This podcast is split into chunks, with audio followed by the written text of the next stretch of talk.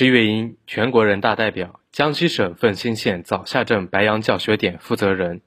一九八零年，十九岁的支月英来到江西省奉新县早下镇泥阳村泥阳小学任教。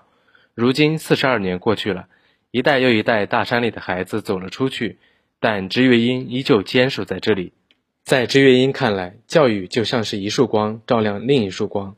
在山里的这四十多年，他只是那一束微弱的光。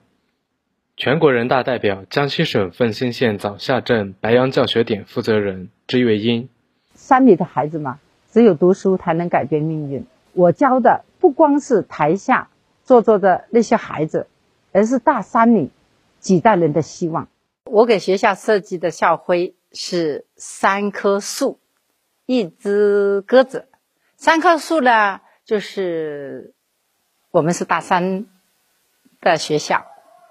那只鸽子呢，就是我的学生。我希望我的学生能够通过知识飞出大山。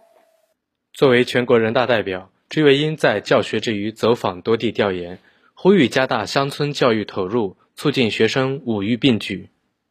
全国人大代表、江西省奉新县枣下镇白杨教学点负责人朱月英：今年的两会啊，我还是更多的是关注乡村教育和乡村。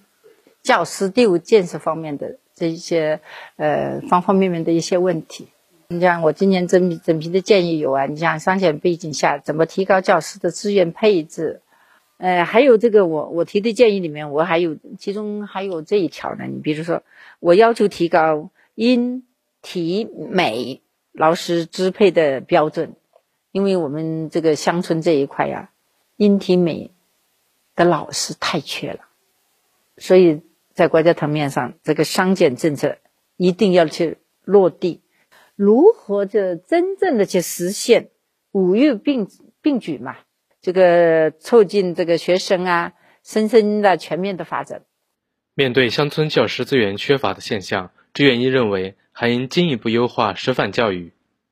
全国人大代表、江西省奉新县枣下镇白杨教学点负责人支月英，就鼓励更多的优秀人才。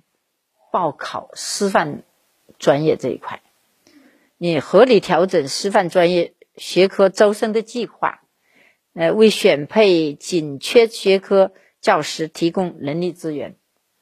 支月英认为，教育大计，教师为本，应建立高素质的教师队伍，促进教育水平进一步提高。新华社记者刘斌、郭杰文江西报道。